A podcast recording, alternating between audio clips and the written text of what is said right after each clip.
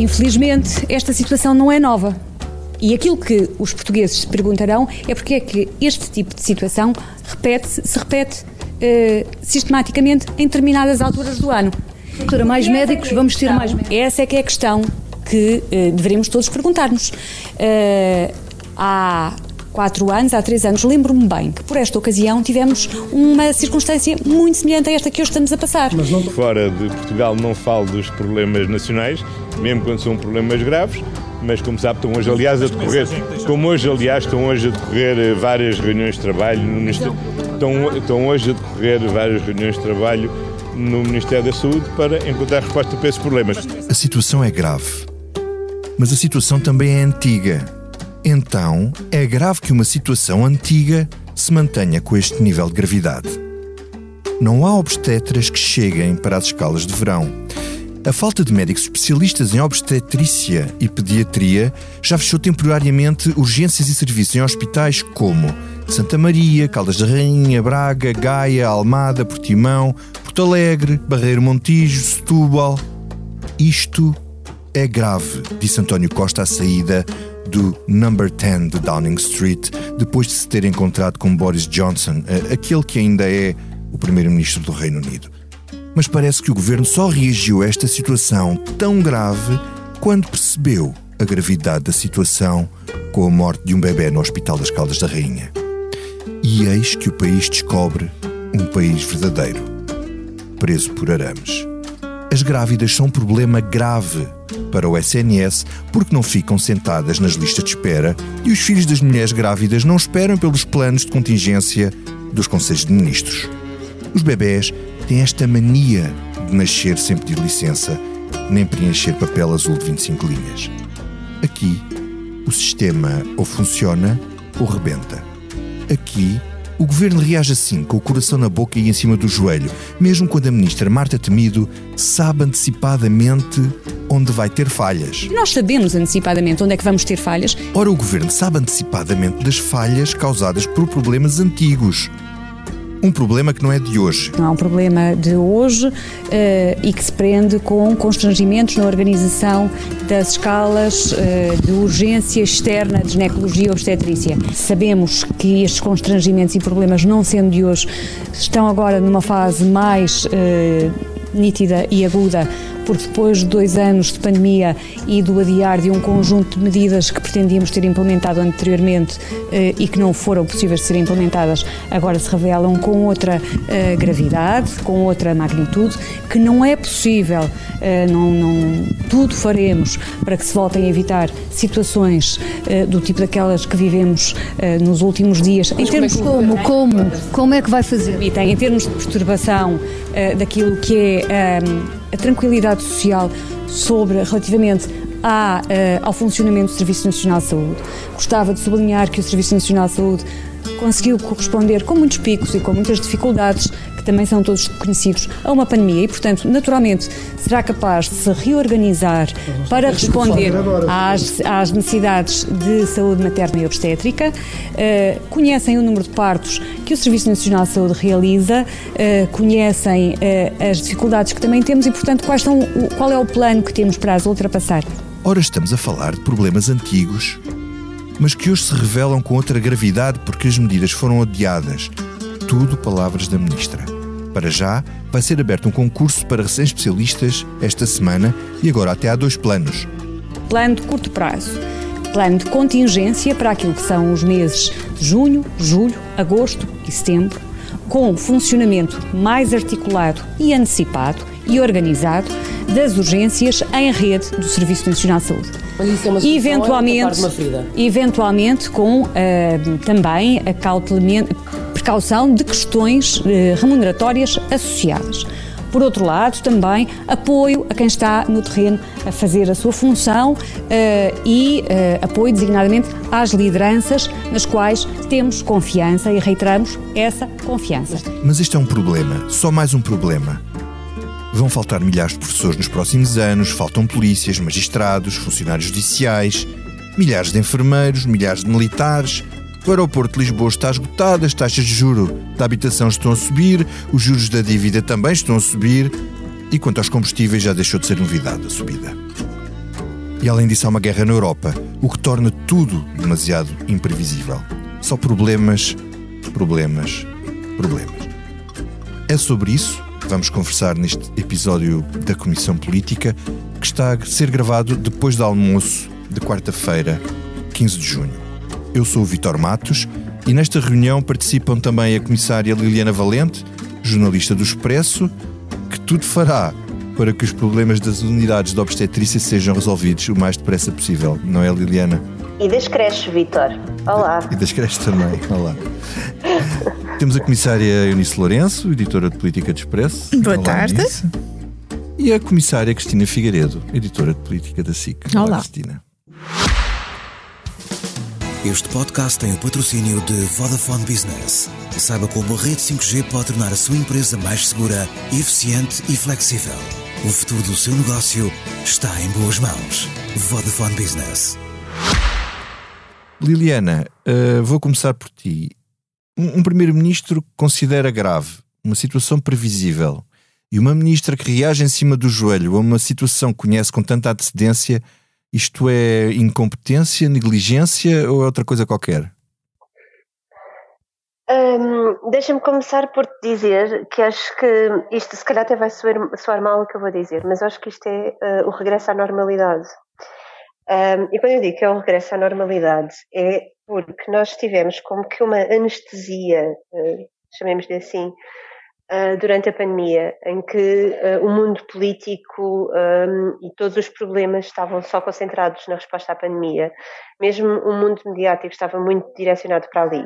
Depois tivemos os últimos ah, meses um, focados na questão da, da, da, guerra com a Ucrânia e parece que tudo o resto desaparecia. E agora estamos, finalmente, e ainda bem, a olhar para problemas, muitos deles que são graves, e que se arrastam há muitos anos, alguns que têm uma, uma solução que tem, realmente precisa de muito trabalho em cima, uh, outros que se calhar já se devia ter olhado para, para aqueles problemas com mais detalhe. Por exemplo, tu perguntas-me se é incompetência, eu acho que, que não sei se não, não, não tenho capacidade para avaliar a competência ou não, um, quem sou eu para o fazer, mas uh, há uma coisa que eu posso dizer, é que uh, a, a, questão, o, o, Serviço Nacional de Saúde já precisa de um olhar uh, muito direcionado desde 2000, pelo menos, não é? Desde o início da geringonça, certamente. Mas é de recordar que foi o tema que fraturou as relações entre o Bloco de Esquerda e o PS em 2019. Uhum. E que havia um acordo para um financiamento, eh, não só na lei de bases, como no orçamento do Estado, em que houve negociações para, que, para haver um reforço de financiamento do Serviço Nacional de Saúde e outras medidas mais concretas, porque nisto uh, o Governo até, uh, neste momento, se formos olhar para o financiamento do SNS, que atenção, um, nunca, um, nunca falta dinheiro para o SNS, ou seja, mesmo que seja suborçamentado, um, o, o, Estado coloca sempre o dinheiro que falta, portanto nunca há, a execução orçamental pode ser sempre feita acima, mas a verdade é que o que dividia e se nós formos olhar para esse documento, que Catarina Martins e, e, e, António Costa debateram, e depois eu é que tenho a culpa, não, não, você é que. Dividir o que era a exclusividade dos médicos? Era assuntos de saúde, não era só a hum. exclusividade dos médicos, era também as carreiras dos profissionais de saúde, uh, dos técnicos auxiliares de saúde, um, era a gestão e a autonomia dos hospitais, era, e uma coisa que vai ser muito importante, que é a reorganização do modelo de urgências. Um, ou seja, tens aqui uma série de, de, o acesso às especialidades médicas, por exemplo, que é uma questão que agora também está em cima da mesa por causa do, de, de, da obstetrícia, de termos poucos obstetras e, e, muitos que vão para o privado. Uh, portanto, há uma série de dossiês que a pandemia pode ter escondido porque Uh, se calhar houve menos bebés, não sei, mas um, a verdade é que toda esta avalanche de problemas na saúde, e eu vou dizer, este é só o primeiro, uhum. porque nós tivemos, é só o primeiro, aquele em que nos focamos ou que nos estamos a focar mais, porque a situação do IPO, a situação da oncologia é insustentável. Uhum. Uh, ainda a semana passada nós falávamos aqui uh, uns, com, uns com os outros sobre esta situação. Nós tivemos um, um hospital público, de, alvo de um ataque informático, há mais de um mês, e esse hospital público continua uh, a trabalhar, que é o Hospital Garcia de Horta, continua a trabalhar com papel e caneta. Um, muitos, hum. uh, há repetição de exames porque, não, porque eles não ficaram no sistema e, portanto, há aqui uma situação na saúde bastante grave que não é fácil de resolver. Eu aí estou com a ministra, obviamente não é fácil resolver uma questão mas tem de se começar por algum uhum. lado. Então, e, um, e, a verdade é que, de, deixa-me só terminar, a verdade é que uh, fazer só, só mandar dinheiro para cima dos problemas não resolve, porque estes problemas aqui não precisam só de dinheiro, precisam de gestão. Uhum. A Eunice, no outro dia, disse uma coisa muito acertada, que, que era, nós no jornal Uh, há os que fazem PSD, os que fazem governo, os que fazem isto, os que fazem aquilo. Nós, mais ou menos, conseguimos combinar as férias para que o jornal saia todas as semanas. Eu não consigo perceber como é que pá, os, os, os, recursos são escassos, eu sei, mas como é que há uma organização de férias, e isto é mais gestão do que propriamente dinheiro, que não tem em conta que um serviço não pode fechar assim. Uhum. Então deixa-me passar, eu, eu não consigo pegar perceber. que estás a dizer e passar aqui ao início Olha nisso, nós não pagamos aos nossos governantes exatamente para precaverem estas situações, já que têm os problemas identificados há tanto tempo? Não só pagamos aos governantes, como pagamos às administrações hospitalares. E eu acho que isto não é. Uh, acho que é lamentável a ministra dizer que é uma situação que se previa, mas então, se se, se previa, porque é que não se acautelou? Mas eu acho que isto é uma como a Liliana estava a dizer e como eu escrevi na, no Expresso Curto de terça-feira, eu acho que há aqui uma questão de gestão de pessoas e nós que aqui estamos, eu, tu, Vitor, tu, Cristina, uh, já tivemos uh, de, ou temos de gerir, ou já tivemos de gerir, e no meu caso, eu já fui chefe de redação da Renascença e já tive de gerir férias de toda a redação de forma a garantir noticiários 24 sobre 24 horas uh, e sabemos como isso é uma gestão difícil, em que às vezes temos de pedir às pessoas, vê lá se podes alterar aquilo que marcaste, mas as férias têm de ser aprovadas por alguém. Uhum. E eu presumo que as férias dos médicos e dos enfermeiros e do outro pessoal da saúde também têm de ser aprovadas por alguém. E, portanto, isto começa nos diretores de unidade que têm de garantir os mínimos necessários ao seu funcionamento. Sendo que aqui depois há uma gestão muito mais difícil, porque, como a Liliana estava a dizer, nós temos de assegurar que o jornal sai todas as semanas. Eu na rádio tinha de assegurar que havia noticiários a todas as horas e que ainda tinha ali uma margenzinha para se alguém ficasse doente ter quem substituísse, não é? Uh, mas sabemos que se não está cá a pessoa que faz governo, vai outro jornalista fazer a, co a conferência de imprensa do Conselho de Ministros. Não se não está o obstetra e há uma cesariana de emergência, não pode ser o ortopedista nem a parteira. Portanto, há uma gestão mais difícil e por isso é que uh, há mínimos para o funcionamento de cada unidade.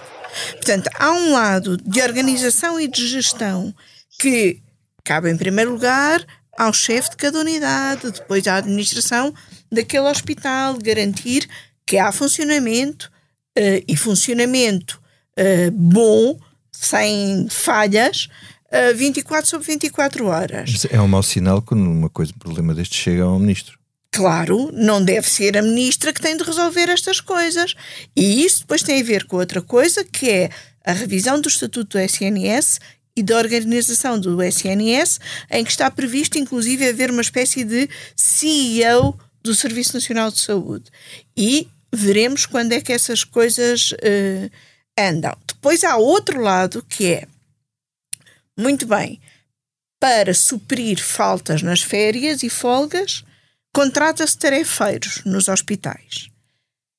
Aqui, em alguns casos, pelo que já se percebeu e pelas explicações que alguns hospitais já deram, um, e agora usar uma expressão uh, muito corrente, uh, que não me surge outra, contaram com o dito no dito da galinha, não é? Uh, o dito é o ovo, não é? O ovo, no dito da galinha. Podes dizer ovo. Foi. O... Estava baralhada a não querer dizer. Se fosse o José Milhados, dizia o, dizia, dizia o provérbio tal qual. José Milhados diz ovo em qualquer circunstância. e provavelmente houve administradores hospitalares que acharam que iam conseguir tarefeiros para estes dias e, portanto, deixaram as pessoas ir de férias. O que se passa é que os tarefeiros também gostam de ter férias, férias e todos nós. Não, aliás, porque até ganham mais dinheiro que os outros, têm mais dinheiro para gastar nas suas férias. E todos nós temos essa experiência de que nós e que, provavelmente muitas das pessoas que nos eh, estão a ouvir, houve muita gente que, dada esta coincidência de feriados, com três dias podia estar dez dias em casa ou dez dias de férias, houve muita gente que quis aproveitar e é normal que, incluindo médicos, enfermeiros, pessoal da saúde. E, portanto, não houve também tarefeiros uhum. suficientes para suprir as falhas. E, portanto, falhou ao nível da organização. E continua a, a falhar ao nível da reorganização. Que é, tens aqui um problema a mais médio e longo prazo, que é não vais ter especialidades para garantir todas as urgências que tens neste momento, e enquanto que o Porto já se reorganizou, e já não tens todos os hospitais do Porto a terem todas as uhum. urgências que tinham, Lisboa continua por se reorganizar, porque cada vez que se fala em reorganização de urgências em Lisboa, ai, ai, ai, ai, ai. Cai um Carme em Trindade. Cai um Carme em Trindade. E já houve situações que caíram em 1755. Um, e, portanto, é preciso avançar para essa reorganização, é preciso avançar para uma reorganização mais difícil, que é a reorganização no país, porque, verdade seja dita, se não há uma especialidade num hospital de Lisboa, mais facilmente, neste caso é uma grávida, porque é o assunto que se está a falar, mas provavelmente outra urgência qualquer vai de um hospital para outro. Se estamos a falar de Caldas e do centro hospitalar do Oeste, já são umas dezenas de quilómetros, não é? E se estamos a falar de outras zonas do país, são ainda mais quilómetros. É preciso olhar para isto de um modo global e uh, viver uhum. segundo as necessidades e as capacidades. Okay. Cristina, diz-me uma coisa: isto carece de responsabilização política? Que outra responsabilização é que haveria de ter, se não política? Este é um dos problemas mais uh, essenciais e estruturais deste país. Eu acho que estamos agora a assistir ao sol de problemas que a peneira da pandemia tapou. Uhum. Uh, durante estes dois anos, que, que, estivemos de alguma forma, e bem, obviamente, distraídos com, com o problema seríssimo que foi, que foi a pandemia. E como dizia a Liliana, agora que a pandemia passou para segundo ou mesmo terceiro plano, estamos de novo de volta à normalidade, à triste normalidade, que é o, o, os problemas estruturais do nosso uh, uh, Serviço Nacional de Saúde, que funcionando ainda muito bem em certas coisas, tem problemas estruturais que o tempo uh, só tenderá a, a agravar. É bom não esquecermos que este governo começou logo em 2016 por decretar o regresso às 35 horas de trabalho na função pública, coisa que tinha sido, portanto, por reverter uma medida do governo anterior, com, com o argumento de que uh, assim é que estava bem. Uhum. Sem cuidar de perceber Uh, o impacto que isto, que isto teria, não só a nível uh, financeiro, como na altura alertou Marcelo Rebelo de Souza quando, quando promulgou esse regresso às 35 horas de trabalho semanal, ele uh, escreveu uh, que promulgava, não mandava para, para fiscalização preventiva porque dava o benefício da dúvida, da, da, da dúvida quanto ao efeito do aumento da, da despesa uh, resultante deste regresso às 35 horas de trabalho semanal, Mas é evidente que o regresso às 35 horas não só tem um impacto financeiro, que vemos, por exemplo, na questão do, do recurso aos tarefeiros uh, para suprir uh, as faltas quando as há, e portanto gasta-se muito mais com o trabalho à hora do que, do, do que aquele que, que, se gastaria, se calhar, se houvesse soluções permanentes e estáveis. E, e, e, as, e o regresso às 35 horas de trabalho semanal também o que, o que, o que provocam é isto: é em, em determinadas alturas tu não tens as pessoas que, que, que precisavas. Há toda aqui uma falta de planeamento uh, e de facto é confrangedor ouvirmos os nossos responsáveis políticos, Primeiro-Ministro, Ministro da Saúde, dizerem que isto não é de agora, de facto é um problema. Quer dizer, não é de agora. Porque, não porque é que não, não, porque é que não se resolve? Porque é que não... de, de, de responsabilização política é Uh, tu lembras-te, com certeza, lembras-te do Correio de Campos quando uhum. começou a reformular encerrar, e a encerrar, encerrar urgências, e... encerrar maternidades, uhum. começaram a morrer o primeiro bebê ou não, numa, começaram a nascer bebés, começaram das, a nascer bebés das ambulâncias. Sim, mas pelos vistos estamos repente, a voltar. E, o ministro, e o ministro não aguentou muito tempo. Certo. Portanto, tu achas que uh, esta ministra tem neste momento capacidade política e autoridade para isso? Mas sabes uma coisa, Vitor, eu acho que também nós, nós, nós, achamos interessante, obviamente é o nosso trabalho e achamos sempre muito interessante as danças de ministros uhum. e, e, agora ver, vai, vai haver uma remodelação, muda-se a cara.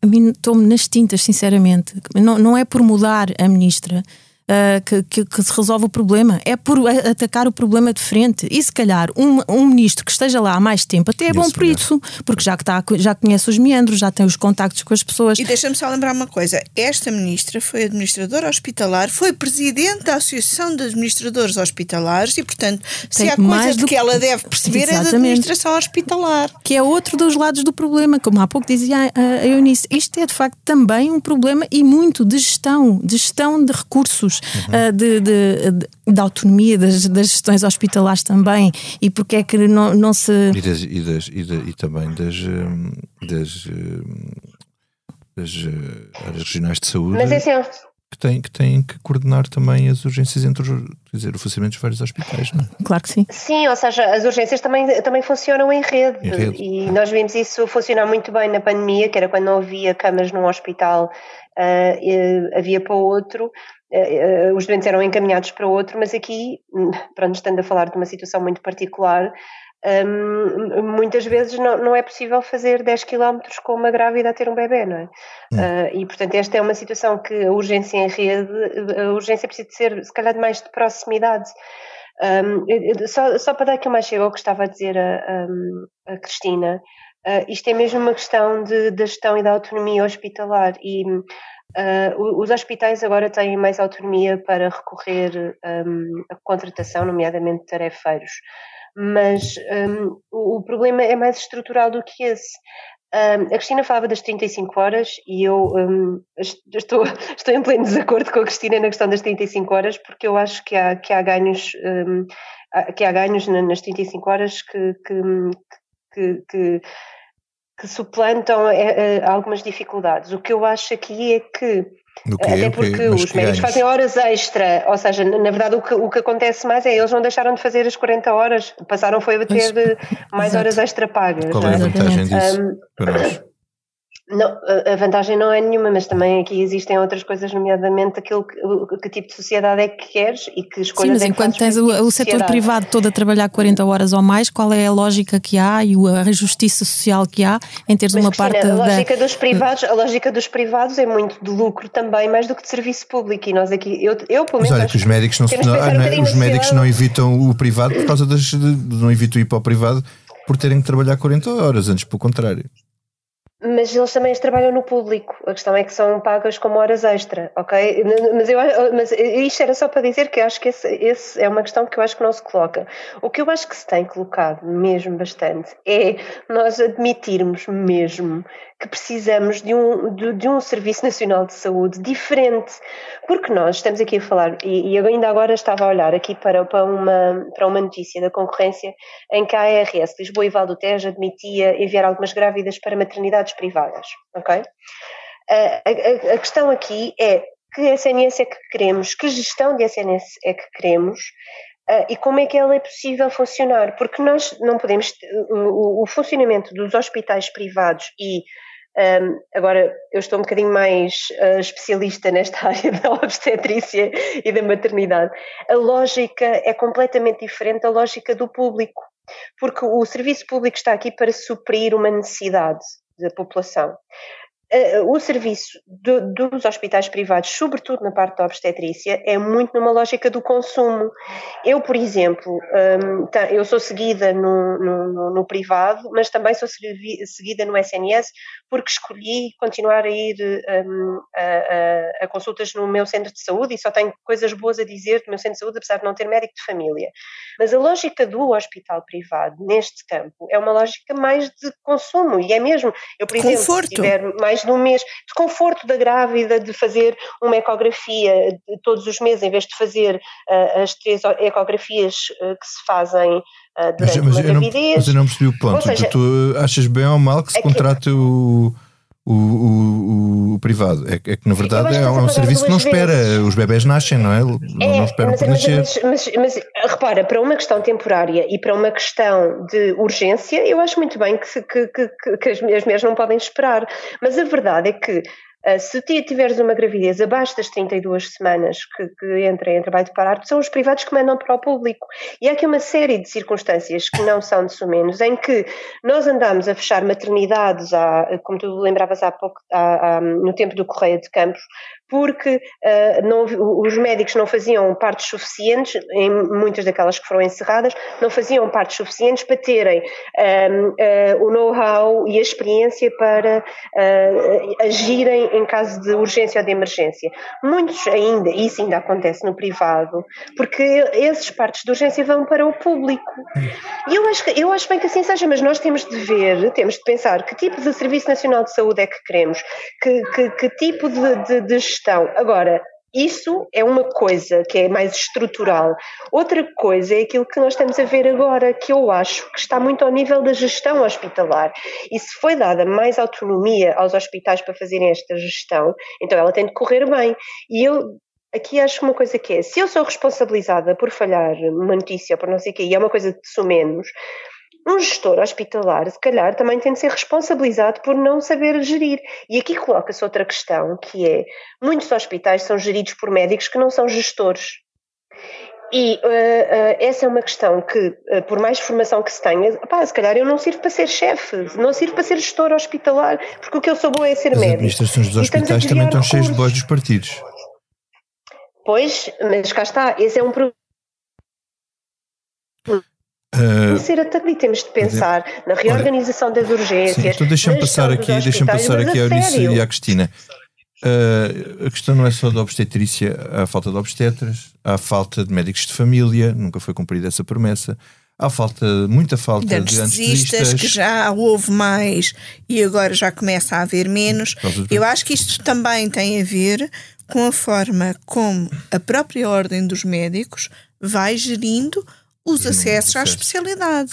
E também devemos questionar se o acesso à especialidade deve continuar a ser controlado só pela ordem dos médicos. Mantém ali a, Até que ponto de... há ou não uma lógica corporativa nessa gestão? Ah, ah, claro que há. Claro que há, e acho que esse é, é um dos pontos que, que urge também haver coragem política para, para enfrentar. Não é fácil, como sabemos, também temos uma história bem bem recheada de, de, exemplos que não, que não correram bem para o lado dos responsáveis políticos que, que, que, que enfrentaram uh, o, o, lobby, acho que se pode dizer, chamar os nomes uhum. pelos, uh, chamar os bois pelos nomes, uh, o lobby dos médicos, que é um lobby poderoso, mas a verdade é que, é que precisamos que isso seja feito. É impossível gerar médicos por magia, é um mercado que, que é fechado. Começa, começa pelas, pelo número de vagas, que pode ser que há aquela discussão todos os anos do número de vagas e do número de cláusulas e das médias uhum. elevadíssimas que se exigem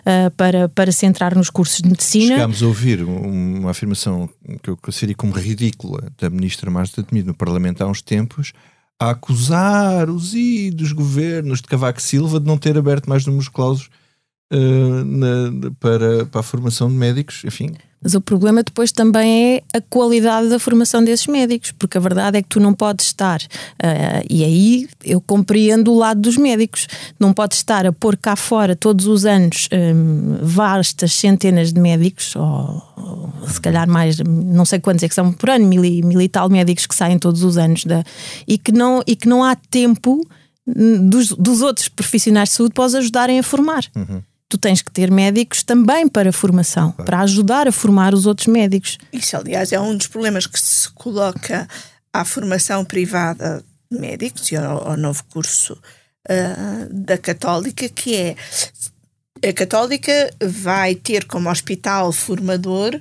um hospital privado. Uhum. Ora, há, muito, há algumas coisas, seja ao nível de urgência, seja de algumas especialidades que os privados não fazem. Não fazem, não vão dar isso aos E, portanto, não Mas, vão dar É a questão da medicina-consumo. É a questão da medicina-consumo. Tu, num hospital privado, tens muito menos situações estranhas e, portanto, o médico é muito menos habilitado a resolver um problema grave porque não teve essa experiência. Isso é um problema muito grave. Por isso é que se falava das formações do, do, do Santa Maria, porque o Santa Maria tudo ia lá calhar, não é? Uhum. Os casos mais estranhos e, portanto, era uma escola incrível. Mas para isso é preciso e, portanto, que os médicos que estão lá nas urgências ou onde seja também tenham essa disponibilidade sim, para sim. estarem a ajudar a, a, formar os, os, os miúdos que lá estão. Mas repara, não é só disponibilidade, é também uh, incentivo. Claro, óbvio, oh, disponibilidade Sim, é, é, é, disponibilidade, é, é, incentivo e capacidade formativa. Aliás, por isso é que eh, há hospitais com capacidade formativa em determinadas áreas e outros e outros não, e por isso é que é preciso também olhar para isto enquanto que eh, há outras profissões que se, até se podem formar em meia dúzia de meses, formar um médico especialista demora anos. Portanto, é preciso olhar para o quadro do que temos, para a previsão de reformas a 10 anos, provavelmente, e para as especialidades que vão ficar a descoberto e ter coragem de mexer nisto tudo.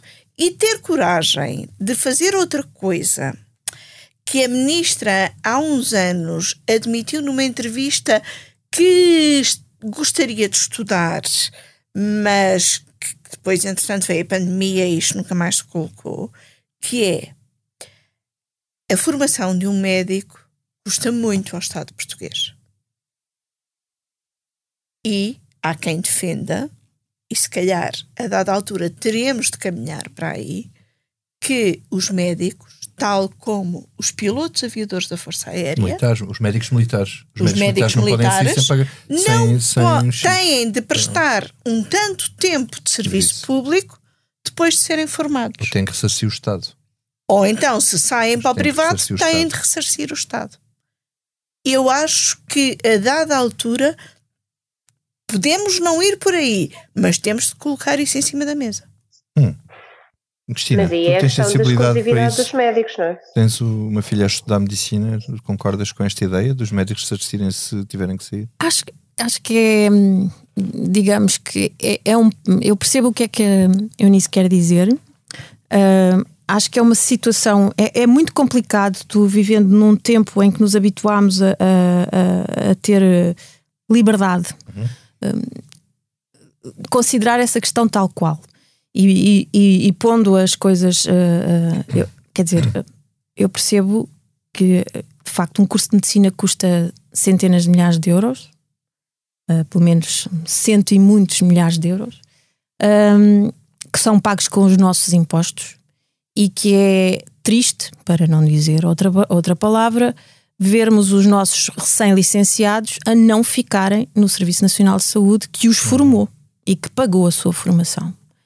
Uh, e, mas estar a pôr o ónus do lado de quem sai desse, de quem é licenciado e que vai à uhum. procura do sítio onde se sente mais feliz, porque tem mais condições de trabalho, porque tem hipótese de fazer a especialidade que quer, porque, porque é bem remunerado pela responsabilidade elevadíssima que é uhum. teres uma vida humana nas mãos. Porque nós não estamos, a, e, e, um piloto de avião tal qual, nós não estamos a falar, uh, embora a nossa profissão, enquanto jornalistas de grandes órgãos de, de, de, informação, seja de uma responsabilidade tremenda, não é a mesma coisa. É um grau de responsabilidade diferente. Uh, diferente.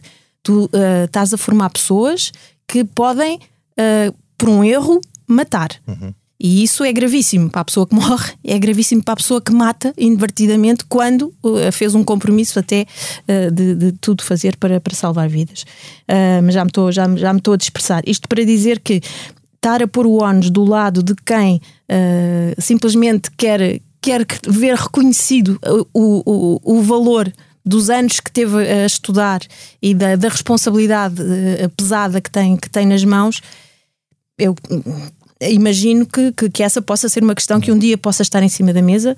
Uh, lamentarei se lá, se lá chegarmos. Não acho que seja a solução, embora compreenda que, que, ela, que se discuta sim. Uhum. Uh, Deixa-me alargar aqui a discussão. Uh, uh, nisso tu te escreveste um texto sobre isto. Isto é só a ponta do iceberg das carências do Estado e a saúde é logo um tema muito grave porque mexe Sim, aliás, era, era o primeiro dos temas nesse trabalho uh, que foi publicado, eu penso que uh, em abril. Sim. Uh, falta de professores, enfermeiros, militares, eu até o recuperei, polícias, Até eu recuperei agora no, no Expresso Curto de terça-feira, que é, fizemos um levantamento de não só das faltas que tens neste momento, mas um bocadinho das faltas a quatro anos que vamos ter na área da saúde, da educação, uhum. das forças armadas, das forças de segurança. Na área da justiça. Na área da justiça. E uh, a saúde e a educação, que era uma coisa não tão previsível assim há uns anos, vão ser problemáticos nos próximos uhum. anos. Há, há, há carências, por exemplo, ao nível dos técnicos de diagnóstico, que é para as quais é preciso olhar. Nós até aqui temos estado a falar sobretudo uh, de médicos e de especialidades médicas, mas médicos, enfermeiros, técnicos de diagnóstico. e naquelas contas, uh, se juntássemos tudo, seriam necessários mais 70 mil pessoas a uhum. entrar para saúde, educação e todas essas áreas do Estado, mas não seriam mais 60 mil pessoas, porque são Alguns têm de ser substituídos. Porque são muitas substituições. Por exemplo, na Formas. educação o, são precisos 30 mil professores daqui a 4 anos. Para substituir os que se vão Para substituir reformar. os que se vão reformar até lá. Portanto, não estamos a falar de acrescentar, estamos a falar de gente que é preciso entrar para que o Estado, nas suas funções essenciais, continue a funcionar. E é essa visão a longo prazo que o governo tem que ter. Eu, eu não quero um governo, eu não quero tenha de ser uma ministra a resolver os problemas de escalas de hospitais num fim de semana de junho.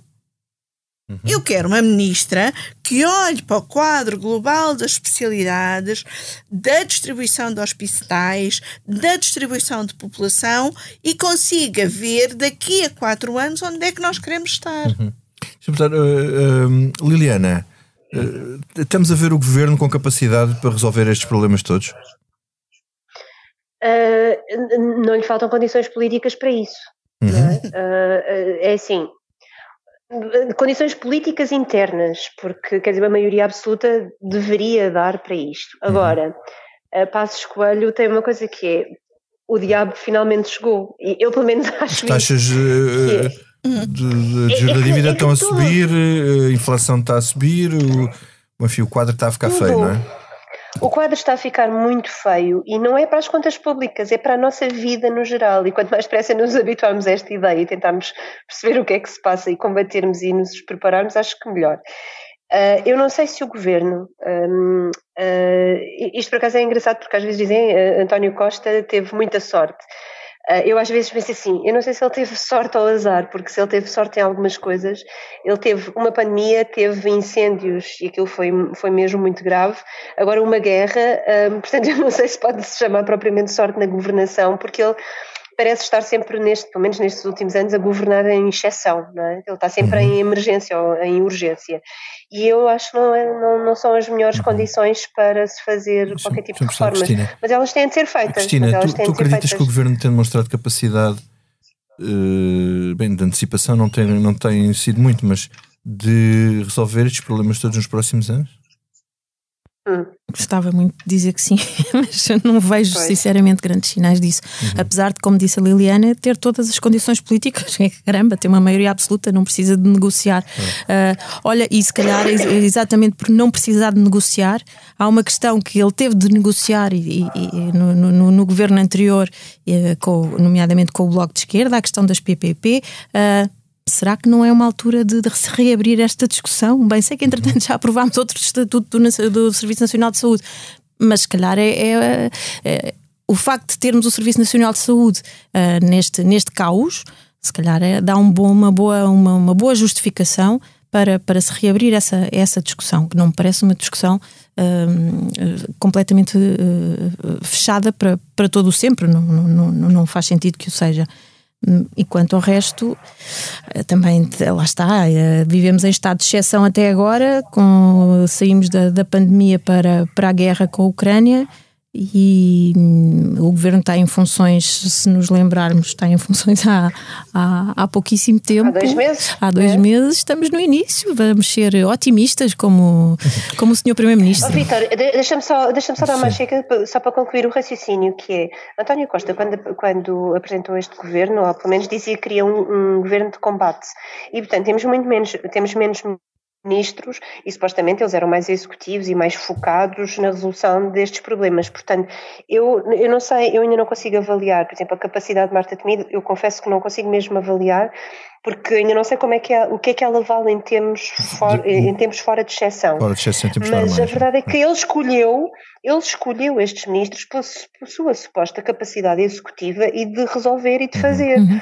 Portanto, não tem propriamente desculpa ou justificação para não fazer aquilo que tem de ser feito. Ok. Vamos então agora que não nos sai da cabeça. Para nos mantermos aqui no mesmo assunto, Cristina, Olha, eu peço desculpa de não ser nada original, mas uh, para além de ter sido apanhada à porta desta comissão política, não ter tido tempo, muito tempo de, de, pensar no assunto, a verdade é que quando falamos neste tema do, do, Serviço Nacional de Saúde, como tu dizias há pouco, é um tema que me é particularmente caro porque tenho uma filha uh, a estudar medicina. Essa filha está agora a terminar o quinto ano uh, em Erasmus, em, em, em Espanha, um, e tem colegas uh, de medicina também de outros países, e um deles está, uh, é estudante de medicina na Alemanha. E ela falava com ele aqui há tempos sobre quanto ganha um médico recém-licenciado em Portugal. E, e disse-lhe: ah, eu acho que uh, um médico licenciado em Portugal ganha, eu agora fui ver, para, uh, e ganha mil, cerca de 1.400 euros brutos. Hum. Não sei quanto é que é isto líquido, mas será mil, mil euros à volta disso, uhum. 1.100 por aí. E o, e o colega dela, alemão, olhou para ela e disse: Por semana? e isto diz tudo, porque de facto um médico recém-licenciado na Alemanha ganha quatro vezes mais, ganha 4 mil e 400 euros à volta disso. Ou seja, uh, claro que o nível de vida na Alemanha também é muito diferente. E isto que se passa em relação aos médicos passa-se em relação a tudo. Se fores ao supermercado na Alemanha, uh, as coisas não são muito mais caras. E alugar uma casa. Sim, mas. Uh, mas se calhar, exato, é?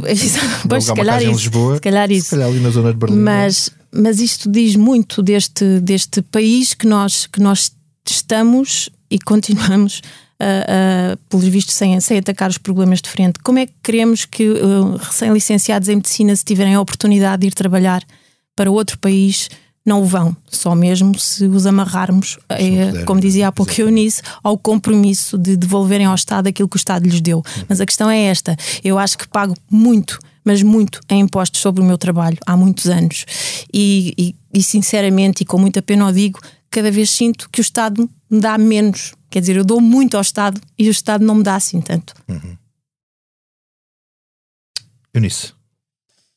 Olha, há bocado quando dissemos que o Carme e a Trindade já, já apontava para uma das minhas fixações. Eu uh, uh, gosto de ler, de, de uh, ver, de, livros, filmes sobre terremotos porque tenho uma fixação hum. com o terremoto de 1755 em Lisboa. Porque quando trabalhava no Chiado achava que ia viver um terremoto no Chiado e que precisávamos de um plano de contingência. Normalmente não é só no Chiado, é Chiado e arredores. Pois. E uh, recentemente li de um dia para o outro um livro de 500 páginas que, cujo título é um bocadinho difícil de dizer e eu vou tentar, que se chama Rexurrecta. É um livro de uma escritora com um nome também difícil e que eu não vou dizer bem certamente, chamada Vika Chegoyen.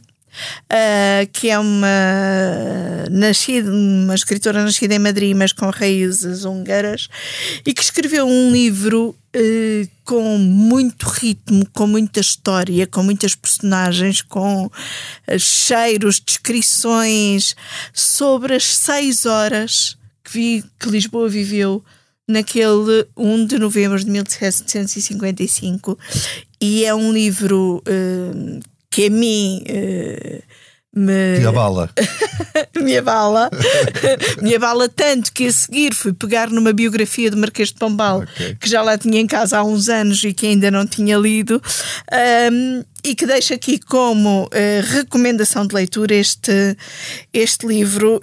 Eh, não só porque isto é de facto uma das minhas fixações, mas porque faz parte desta fixação a preocupação com não termos planos de contingência, não para um fim de semana de feriados em junho, uhum. mas para um eventual, uh, um eventual terremoto que volte a, a acontecer em Lisboa, em Portugal.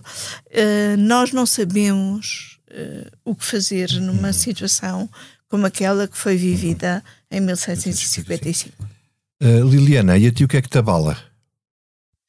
Bom, eh, é verdade que esta questão de, de, do encerramento de, das maternidades e dos serviços de obstetrícia me tem abalado bastante. Uhum. Mas como ainda falta muito tempo até eu precisar. Pode ser, que, já, precisar pode ser que os médicos já não estejam de folga nesse. Não, e sabes o que é que eu penso? Como, porventura será numa altura que não é de férias, eles devem estar todos a trabalhar. Portanto, vou, vou uhum. acreditar nisso, mas só acreditar que é preciso ter sorte também já diz muito sobre este nosso Estado. Uhum. Enfim, bom, mas além dessa questão de não me sair da cabeça, é uma pessoa depois tem de se distrair com outras coisas. E nós temos uma, uma ouvinte muito atenta, de quem eu gosto muito, que se chama Ana Martins, uh, e que me disse assim: Liliana, se na próxima comissão política não falares disto, uh, e se este não for o, teu, o que não me sai da cabeça, não sei não.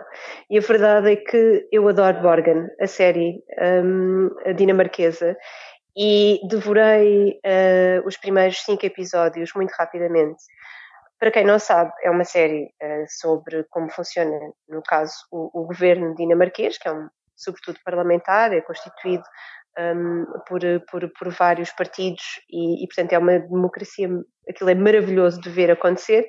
E, portanto, um, este o que não me sai da cabeça, além de ser dedicado à Ana, é também dedicado às pessoas que gostam destas séries um, Political Junkies, portanto, como nós. Political Junkies. Mas, Eu já olha, vi o primeiro episódio, este, só vi o primeiro esta season um, é muito interessante porque um, não está a fazer da, da, que era a antiga primeira-ministra, agora é só ministra dos negócios estrangeiros, uma heroína, portanto ela tem todos os defeitos do político, nomeadamente aquele de mudar de política quando é preciso para se agarrar ao poder e portanto está muito boa e eu aconselho todos a irem ver. Uhum. Muito bem, muito obrigado Liliana. Olha, a mim o que não me sai da cabeça eh, foi ver, ter de ter visto o Herman José subir ao palco no fim do espetáculo do John Cleese, The Last Time You See Me Before I Die. Portanto, é a última vez que veremos o Herman a subir ao palco no espetáculo de John Cleese antes dele morrer. Um, isto foi muito inusitado porque uh, o público estava a ver o espetáculo e havia uh, elementos do público que poderiam colocar questões uh, por, uh, por e-mail, por alguma razão, uh, as questões não eram colocadas ao microfone, por hipótese, para as pessoas não se perderem ali em considerações. E no fim há uma pergunta de um tal de Herman José, que o assistente John Cleese que lhe colocava as perguntas. dizia que era um humorista português, meio português, meio alemão, Uh, e lá fez a pergunta, já não lembro qual era, porque depois a seguir todos os acontecimentos obnubilaram esse maravilhoso momento. Então a seguir eh, viu-se aproximar do palco eh, alguém assim com as mãos postas à frente da boca e gritar muito. E foi assim uma espécie de sururu e percebeu-se que era o Hermano José quando alguém lhe passou ao microfone. E o que é que ele diz ao John Cleese? Uh, John Cleese, estrela e autor dos, do grupo dos Monty Python, um, ele, ele falou ao microfone e disse que o John Cleese tinha mudado a vida dele. Ora, o John Cleese disse-lhe: Pois isso é o que toda a gente me diz, um bocado a gozar com ele, porque o espetáculo tinha começado exatamente com isto. Com ele a dizer que os fãs, quando o abordavam, as pessoas diziam: Ai, você mudou a minha vida e não sei o quê. E depois toda a gente gozou com isso, porque até o próprio público interagia com ele a ler umas coisas no ecrã, a dizer: Sim, tu és o máximo, tu mudaste a minha vida e tal. E ele respondia e gozava com essa, com essa ideia. Uh, e depois, no fim daquilo tudo, e está aqui o, o, o, João Martins, o nosso sonoplasta, que não me deixa mentir, porque também lá estava, aliás, bem perto do, do, do, do Hermano José. Um, então, sinal de parolice saloia o Hermano José sobe, rebola para cima do palco. rebola é lindo. E, e, e, tenta e vai abraçar o John Cleese que foge, ao fim que foge, não sei o quê. O John Cleese não fazia a mínima ideia de que era o Hermano José, isso acho que deu para, para perceber. E, quer dizer, ah, de repente há um maluco que sobe para cima do palco, por acaso o público percebeu e aplaudiu, e, ou seja, o público, se calhar deu-lhe algum conforto, porque não era nenhum maluco, era, era, era, era, pronto, era um maluco que era o Hermano José.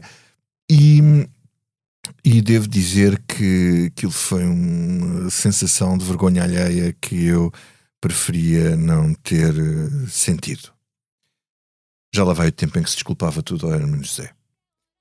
Hoje ficamos por aqui. Este episódio teve a sonoplastia do João Martins, a ilustração é do Carlos Pais e despedimos com uma música sobre o nosso futuro.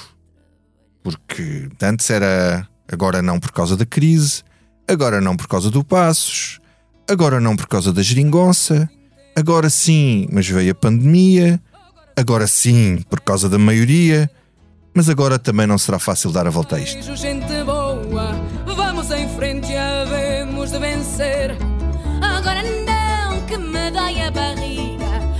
Agora não dizem que vai chover, agora não que joga o Benfica. Eu tenho mais que fazer.